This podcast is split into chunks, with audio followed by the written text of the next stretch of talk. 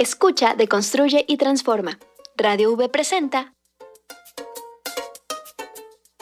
Púrpura. Deconstruyendo realidades, buscando igualdad. Una producción de Radio V con Brisa Gómez.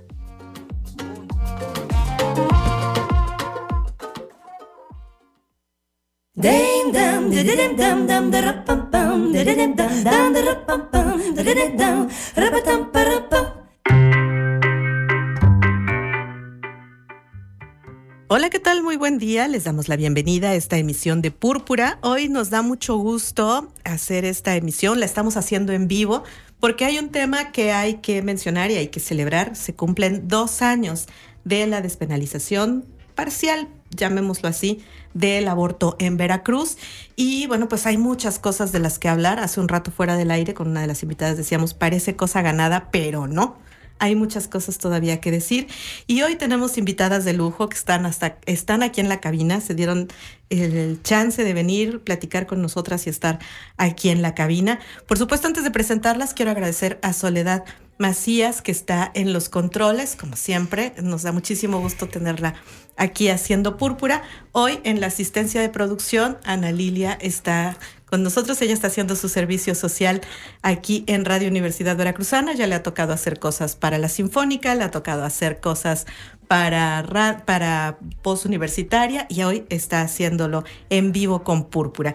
Y bueno, les decía a las invitadas el día de hoy, nos da muchísimo gusto a una amiga ya bastante conocida en Púrpura, ustedes ya la han escuchado en otras ocasiones, Scarlett Rivera. ¿Qué tal? ¿Cómo estás? Muchas gracias, muy feliz de ahora estar hablando de este tema. Perfecto, gracias. Por supuesto, Mayanit Martínez, ¿cómo estás? Muchas gracias, pues feliz de estar aquí contigo. Pues un gusto y además ella viene desde el puerto, además, ¿no?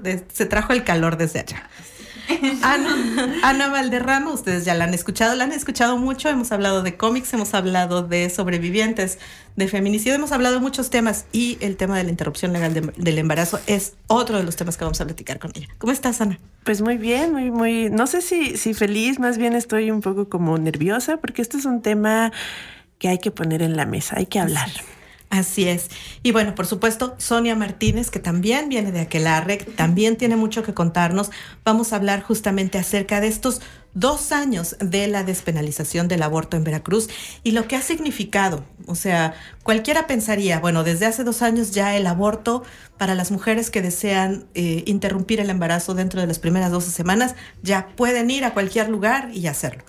Pero en la práctica nos damos cuenta de que esto mm, no es así. ¿Cómo está esto? ¿Cómo, cómo, ¿Cómo lo han encontrado? Ustedes han estado batallando mucho con este tema.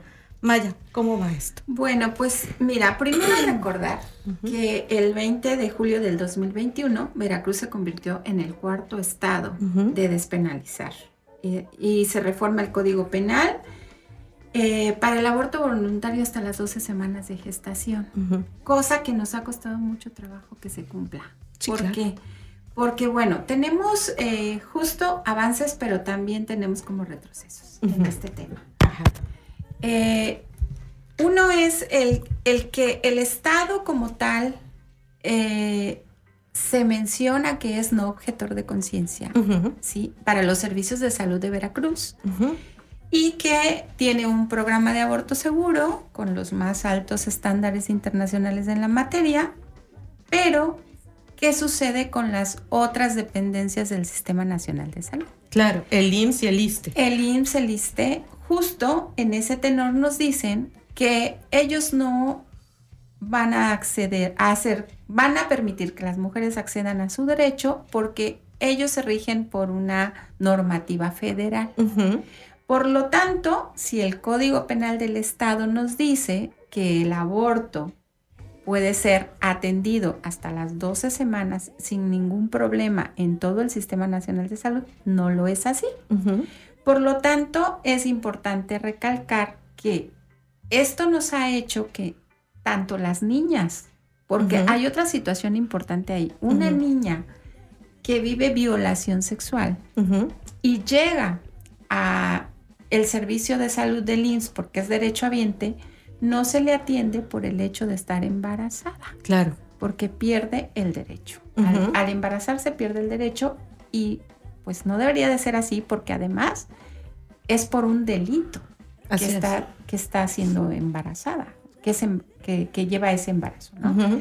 Y lo otro justo es las adolescentes y las jóvenes que están, eh, que tienen derecho al IMSS, que son derechohabiente del IMSS por, por el hecho de ser estudiantes. Ajá. En este caso también ese derecho se ve coartado. Ujú. ¿Por qué? Porque al ser derechohabiente con IMSS ordinario, ella tiene que acceder a ese derecho en IMSS ordinario Claro. no puede ir a otra instancia de salud porque ahora también hay otra problemática. Al convertirse varios, eh, varias, digo, al convertirse varias unidades médicas de las dependencias de, ser, de CESBER pasan a ser IMSS Bienestar, Así es. entonces las mujeres no pueden acceder fácil a ese derecho cuando son derechohabientes Ujú. porque si, si van a los servicios de salud o a IMSS Bienestar, tienen que pagar el servicio. Entonces, esa es otra problemática. Claro. ¿sí?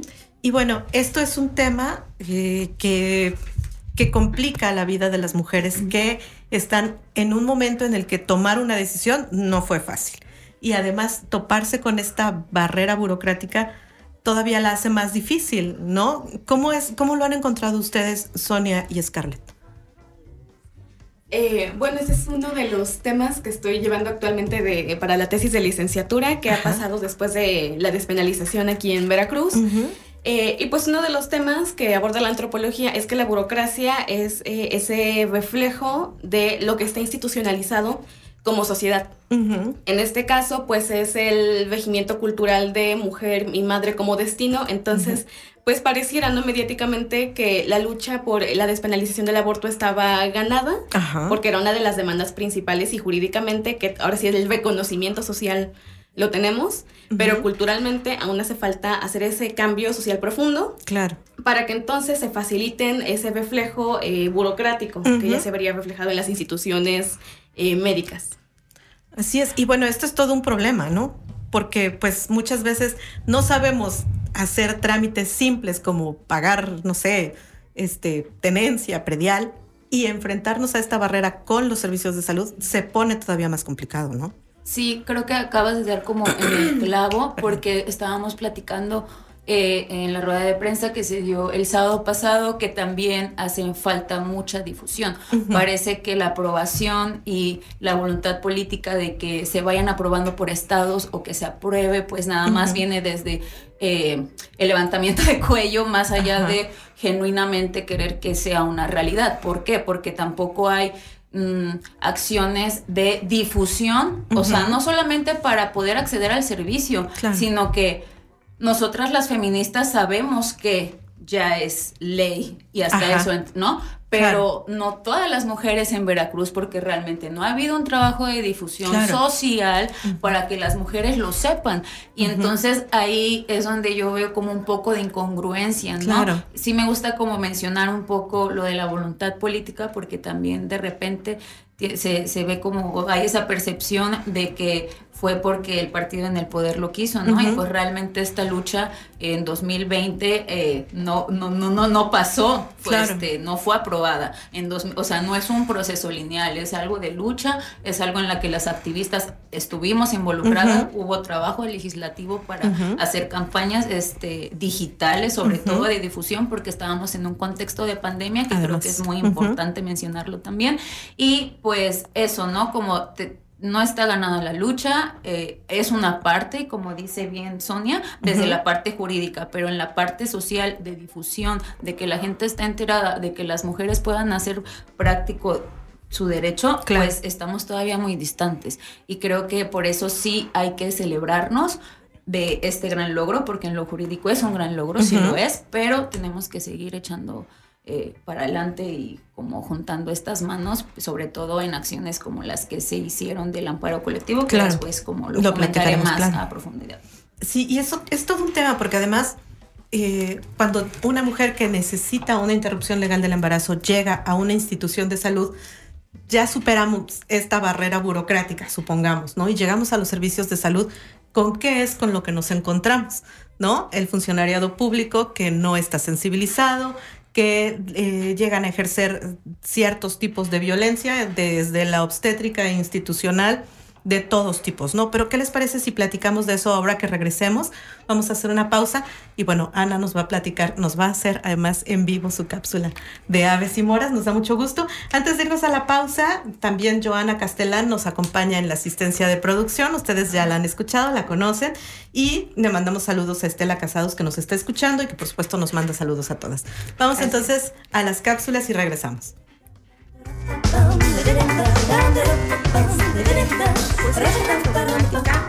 Púrpura, deconstruye y transforma.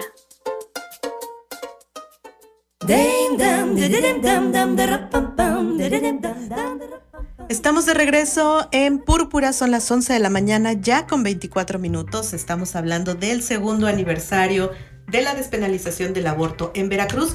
Hoy nos acompañan Scarlett Rivera, Mayanit Martínez, Ana Valderrama y Sonia Martínez. Y estamos precisamente hablando acerca de esto, que eh, decíamos en el bloque anterior, que legalmente es todo un avance y es maravilloso. Pero socialmente tenemos barreras burocráticas, tenemos eh, malos tratos por parte del personal de salud. Y bueno, nos, justamente Mayanit nos platicaba de incluso estos argumentos que plantea el sistema de salud desde las instituciones que están en lo federal, el IMSS, el ISTE, para no garantizar la interrupción legal del embarazo, ¿no? Y que es toda una batalla porque se escudan justo en sus legislaciones, eh, la legislación federal, ¿no? En decir que a nosotros no nos toca, pero a la hora que una mujer va y necesita estos servicios en sus sistemas de salud, pues es donde le dicen, uy, no, aquí no. Pero si va a los servicios públicos de salud del estado de Veracruz, dicen, es que va a perder su, su, derecho a biencia o tiene que pagarlos. Entonces se vuelve una, una cuestión muy complicada, ¿no? Y a eso sumarle el maltrato. Sí, claro. Bueno, desde Mexfan hemos hecho recomendaciones justo al sistema eh, las recomendaciones, pues es justo este tema del acceso, la importancia del acceso que deben de tener las mujeres, las niñas, las adolescentes y las personas con, capacidad de gestar en nuestro estado una vez que se despenalizó. Y lo otro es la implementación de estrategias, justo estas implementaciones de estrategias de comunicación que son tan importantes, no, no solo hacia dentro de las instituciones, sino también hacia afuera. Eso también es importante. Y lo otro es el respeto, el respeto que merecen las niñas, las adolescentes, las mujeres, las personas con capacidad de gestar, justo en este tenor del respeto a sus derechos, a sus derechos, sobre todo porque nos damos cuenta que la revictimización, la, eh, el hecho de que también las mujeres tengan que pasar por violencia obstétrica, por violencia institucional, justo esto también implica el desgaste, el desgaste emocional también, la salud mental es tan importante también en este tema. Eh, lo otro también es la prestación del servicio de aborto seguro. Las prestaciones de servicio tienen que estar en el momento en que las mujeres lo requieran. ¿Por qué? Porque existe un presupuesto, un presupuesto destinado a la salud, que es tan importante. La regulación también en el tema de objeción de conciencia. Esto no quiere decir que las mujeres no vayan a poder acceder a su derecho porque eh, los eh, prestadores de servicios son objetores de conciencia, sino debe de haber un personal que preste el servicio dentro de las instituciones. Y lo que también es importante es la transparencia y la rendición de cuentas. Eso es importantísimo porque existen los programas de acción específico para todo el Sistema Nacional de Salud y se deben de cumplir.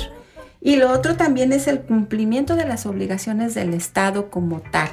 Si bien dicen, bueno, nosotros nos regulamos por la ley federal, de todos modos hay que proteger los derechos de las personas, así vivan en la entidad que vivan. Todos vivimos en México y los estados que ya tienen despenalización pues deben deberían de cambiar este esa expectativa, ¿no? hacia las mujeres. Y bueno, algo importante es que también nosotros recomendamos que la ley de salud en este caso sea eh, también modificada en el Estado para que el Código Penal y la Ley de Salud estén completamente unificando los criterios. Y eh, bueno, a pesar de todo esto, pues hemos tenido vergas. Pero justo dándole seguimiento a la política pública, el 12 de junio salió este comunicado que dice que ¿Quién le tiene que entrar a todo esto también? Es el ISTE. Se firmó un convenio con CONAVIN y ISTE para prevenir y atender las violencias contra las mujeres y las niñas, pero no solo eso. Dice que hay suficiente presupuesto para hacerlo y que también dice que las, las mujeres puedan acceder al aborto legal y seguro en los estados. Entonces, no nada más es de que nosotras las organizaciones o las mujeres feministas estemos empujando el tema en los estados, sino también que eh, la, Comisión para erradicar las violencias contra las mujeres. Y esto no quiere decir nada más la violencia sexual que sufren las mujeres, las violencias que sufren también dentro de los servicios de salud. Entonces, esto también es muy importante. Claro, y aquí es donde el tema del acompañamiento, Ana, toma vital importancia. ¿No? El ser acompañantes de aborto que les garantice a las mujeres que lo necesitan, que lo están solicitando, pues tengan a alguien que les diga, que no solamente les tome la mano y les diga, aquí estoy, no pasa nada, tranquila, sino, oye, vamos a esto, aquí se hace así, aquí hay que buscar tal, eh, tal espacio o en tal lugar te lo tienen que garantizar así, ¿no? Sí, por supuesto. Yo creo que hay muchísimas mujeres que han estado empujando que esto sea ley. Y también hay una gran horda de mujeres que han sido acompañantes en esto de abortar. las, las que han estado allí para muchísimas mujeres.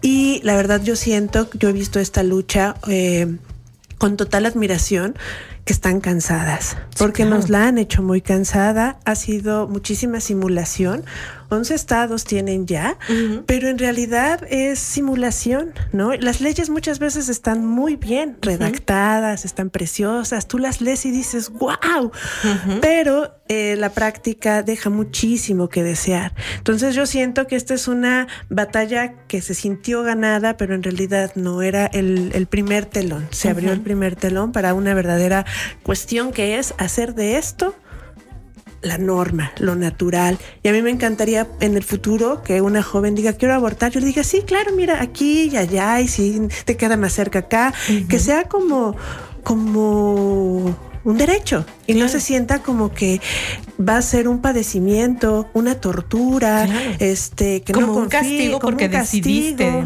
¿no? Pero estamos todavía muy lejos de ese futuro. Nos dimos cuenta que, pues, este, siempre hay letras chiquitas, que lo federal, lo estatal, lo municipal, nada se lleva con nada. Y pues es muy triste porque esta es una de las luchas más fuertes que tenemos, la lucha por nuestro cuerpo y sí siento que pues tenemos que entrarle muchas más mujeres, no solo las feministas, todas aquellas a las que nos haga sentido que seamos dueñas de nuestro cuerpo, ¿no? Entrarle.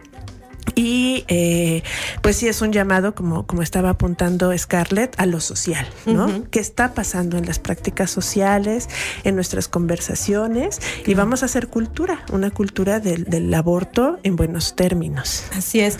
Y hay un tema a mí en particular que yo quiero poner sobre la mesa, el tema de las niñas y las adolescentes que necesitan interrumpir un embarazo, que llegan a los centros, a los servicios de salud a solicitarlo, ya sea acompañadas por alguna persona mayor, su mamá, su hermana, quien sea, y se topa con que los servicios que le proporcionan ni siquiera son los adecuados de acuerdo a sus necesidades, a su estado físico, a su desarrollo, ¿no? Y que le dicen, bueno, es que lo que tenemos disponible es la aspiración pero para ellas eso no es adecuado. O lo que tenemos disponible es el legrado, pero tampoco es adecuado para ellas, ¿no? Esto es parte de las carencias que hay dentro de este sistema de salud, ¿no?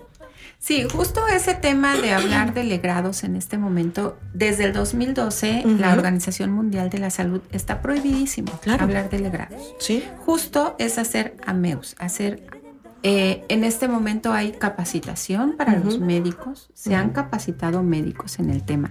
El problema es que lo hacen para otros abortos, pero no para el aborto destinado a el acceso del aborto por violación sexual. Claro.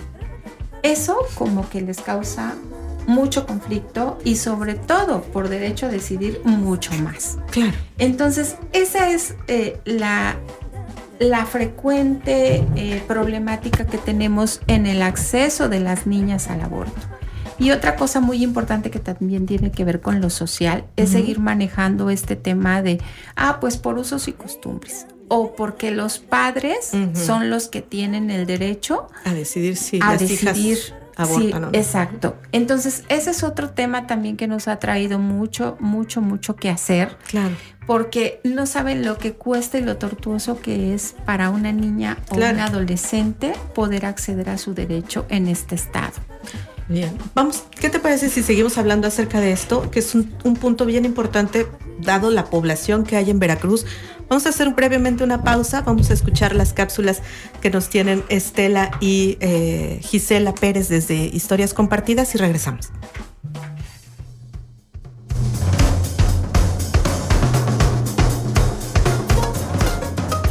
Púrpura, deconstruye y transforma.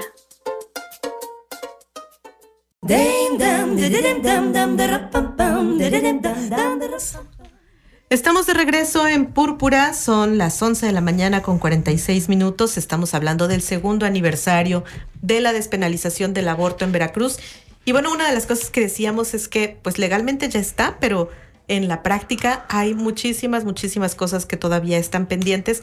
Y antes de irnos a esta pausa para escuchar las cápsulas, Mayanit nos platicaba justamente ese punto tan complicado que es eh, los usos y costumbres y estas eh, pues ideas arraigadas, muy patriarcales de si tu papá no te da permiso, no hay interrupción del embarazo. Pero hablamos que en un estado como Veracruz, en un país como México, muchos de los embarazos en niñas y adolescentes son a consecuencia de violencia sexual ejercida dentro del ámbito familiar. El padre, los hermanos, los tíos, los abuelos. Y es a estos agresores a quienes en muchos de los casos se les está pidiendo que sean los que aprueben o son parte de esta comunidad que solapa a los agresores y se complica la situación en momentos en los que hay que tomar decisiones rápido y acciones todavía más rápido, ¿no, Maya? Así es. Y, y bueno, hablando del embarazo adolescente, pues justo en este tenor es, bueno, eh, la maternidad en, en la sociedad mexicana, ¿no? Como impuesta hacia las niñas, hacia las adolescentes, hacia las mujeres. Justo eh, el tema de violencia sexual, que es la verdad muy, muy eh, alta la, Claro. la- la incidencia en nuestro estado de violencia sexual. Y otra cosa que también que no existe un programa de estudios que incorpore la educación integral en sexualidad. Así O sea, seguimos manejando el tema de la sexualidad solo con el tema reproductivo. Todo lo demás como que no interesa, todo lo que tiene que ver con derechos, todo lo que tiene que ver con la violencia basada en género, como que no entra en esta parte. Y luego la escolaridad que siente, es, es un factor también protector. Claro. Y justo en esa protección hablábamos, pensando en que en la pandemia las niñas dejaron de ir a la escuela, las adolescentes y niñas dejaron de ir a la escuela y que pensábamos que en casa iban a estar protegidas, error. El aumento de la violencia sexual a todo lo que da. Y regresando a las aulas, también tenemos casos de violencia sexual justo dentro de las escuelas. Así Eso es. es lo peor que nos puede haber pasado después de esta pandemia, ¿no? Y bueno, ¿qué podemos hacer en este sentido? Pues como decían las compañeras, la difusión, que es tan importante difundir, a dónde ir, qué hacer, cómo hacerlo. Y justo en este tema también de las acompañantes que están cansadas de llevar a cuestas Claro. tantos temas, es ir también haciendo esta parte de la vinculación institucional, pero también de la referencia. La referencia a donde te toca y justo ahí tener como la clave para saber qué es lo que está pasando realmente en los servicios de salud. Claro, a mí me preocupa mucho este asunto con el, la unificación de todos los servicios de salud en un solo servicio, ¿no? Si así lo estamos viendo complicado, pues al unificarlos todos, pues viene pues esta primera etapa de descontrol de no sé a quién le toca, no sé si me toca, me toca o hay que hacerlo. Y luego eh, pues que se vuelve un monstruo, un solo monstruo enorme sin opciones de buscar por otro lado la atención, ¿no? Y esto se convierte en otro problema burocrático, ¿no? Sí, lo que vemos, o al menos unas compañeras que hemos platicado el tema, es que hay pues no la planificación para lo que se está aprobando, no solamente en cuanto a, la, a, esta ley, sino en la, ley Olimpia, también todavía carecemos de protocolos como tal, hasta apenas es que nos vamos a poner eh, a trabajar justamente como para socializarlo en escuelas secundarias, prepas, pero pues bueno, siempre son como pasos, ¿no? No todo es como se da inmediatamente. Y creo que tiene que ver con esto, ¿no? Eh, tiene que ver con un poco de la improvisación que se da también desde las políticas públicas y la gestión que viene desde arriba, ¿no? Como, como esto que dices. O sea, no hay como tal una capacitación que sea para todas las personas, ¿no? De, ciertos procesos que tienen que ver con la interrupción del embarazo. Y pues bueno, en cuanto a esto, y como abonando un poco a lo que decía Mayanit hace un, momento, pues nosotras, eh, bueno, desde convocadas por eh, a Esmeralda Lexiur, que es de Abogadas con Perspectiva, y Abortistas MX este, nos convocaron para hacer una acción eh, que era como una firma de amparos colectivos. Esta acción ya se ha hecho en otros estados en los que también se ha aprobado la despenalización, pero que las mujeres en estos dos en estos dos sistemas del IMSS y del ISTE no se les ha dado el servicio.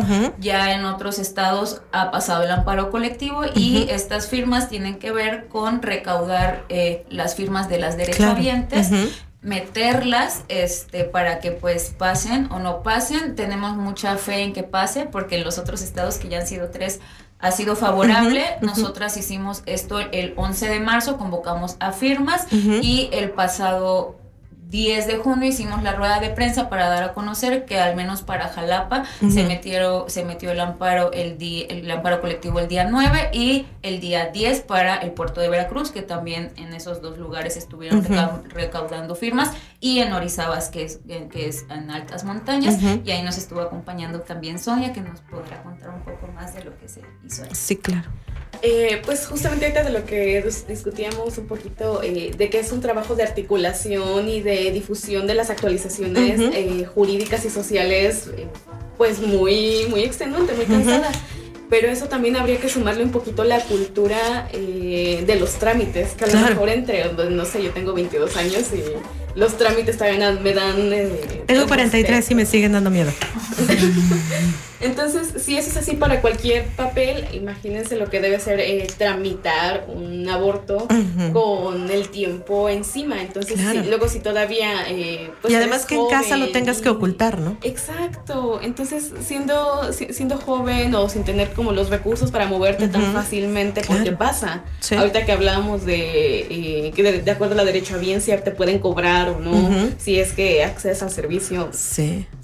Eh, es un trabajo interseccional eh, pues cansado y que se tiene que dar desde muchos frentes, pero justamente espacios como estos nos sirven para la articulación en el ámbito universitario y social, entonces como que es un trabajo que se va haciendo poquito a poquito, lo que decíamos, esta, lo jurídico, esa victoria jurídica nos sirvió para sumar otra herramienta un poquito más cercana a lo que veníamos diciendo todos los días desde antes de la despenalización, citando fuentes eh, nacionales, artículos internacionales, cualquier otro papel que ya hayamos firmado, claro. pero se suma, al final de, de cuentas es como un pequeño, una pequeña grietita más en todo el trabajo que hay que hacer.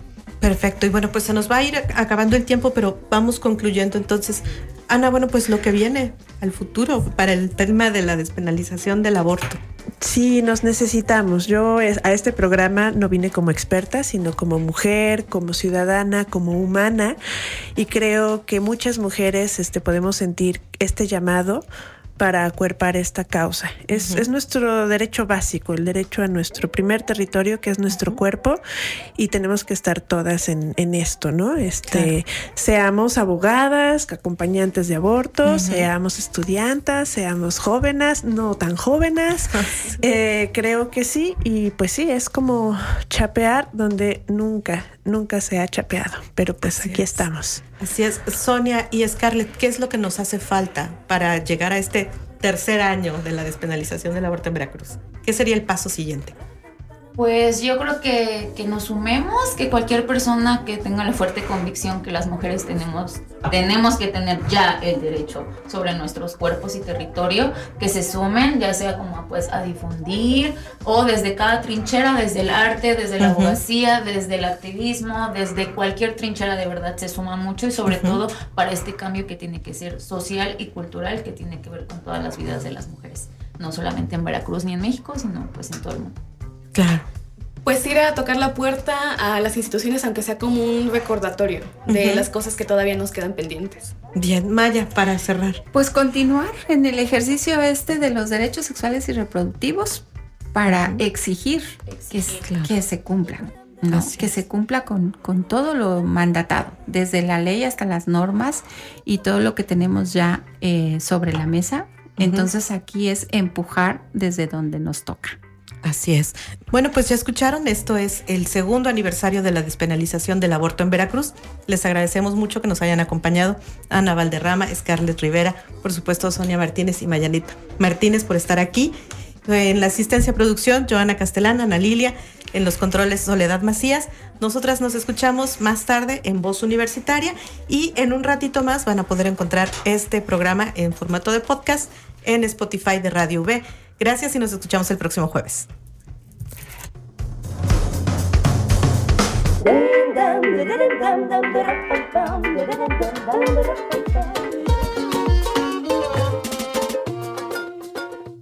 Las distintas realidades con perspectiva son contadas en púrpura.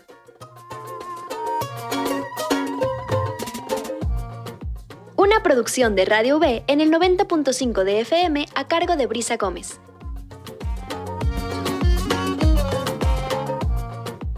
Nos escuchamos la próxima semana.